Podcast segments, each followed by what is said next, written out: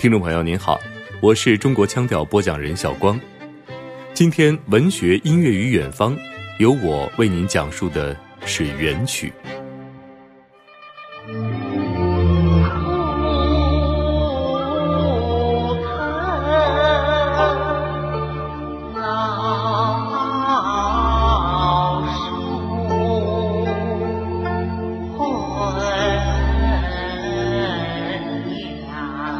您现在听到的这首散曲作品《天净沙·秋思》，是元曲作家马致远创作的小令。作为中华民族文化宝库中的一朵灿烂的花朵，元曲一出现就同其他艺术之花一样，显示出旺盛的生命力。不仅成为文人咏志抒怀、得心应手的工具，也为反映元代社会生活提供了人民群众喜闻乐见的崭新的艺术形式。成为广大人民群众最喜爱的文艺形式之一。与唐诗宋词等不同，元曲包括了元杂剧和散曲两部分，其中杂剧是戏曲，散曲是诗歌。虽然属于不同的文学题材，但两者都采用北曲为演唱形式。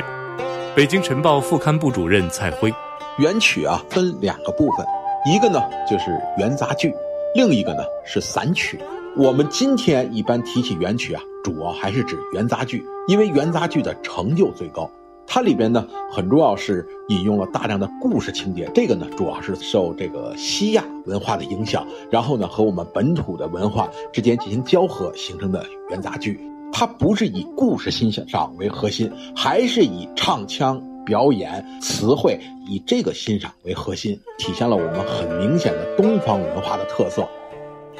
在杂剧盛行时期，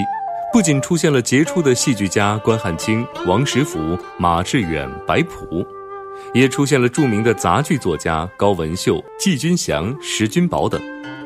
他们创作出的四大悲剧《窦娥冤》《汉宫秋》《梧桐雨》《赵氏孤儿》和四大爱情剧。《拜月亭》《西厢记》《墙头马上》《倩女离魂》，更是成为流传至今的名作。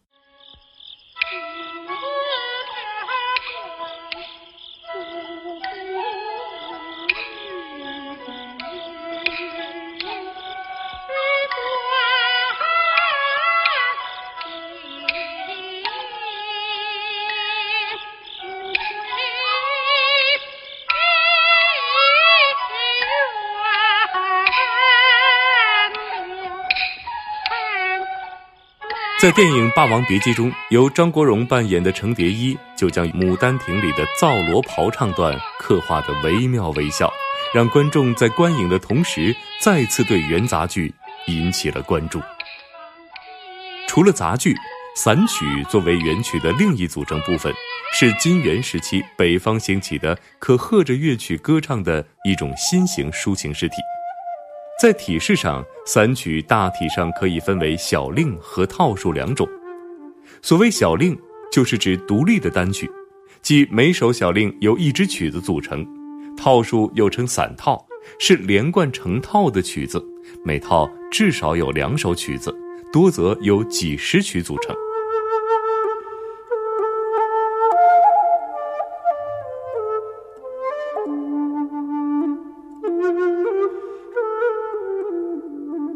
虽然元曲的表现力强，艺术性也特别高，